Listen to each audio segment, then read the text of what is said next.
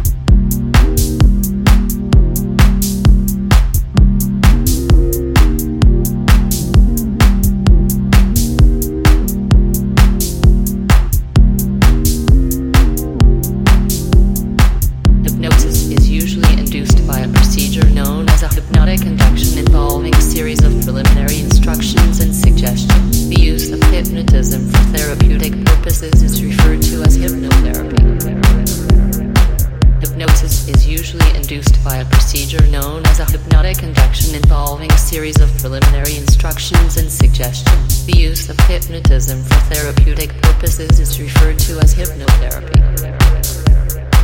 Hypnosis is usually induced by a procedure known as a hypnotic induction involving a series of preliminary instructions and suggestion. The use of hypnotism for therapeutic purposes is referred to as hypnotherapy.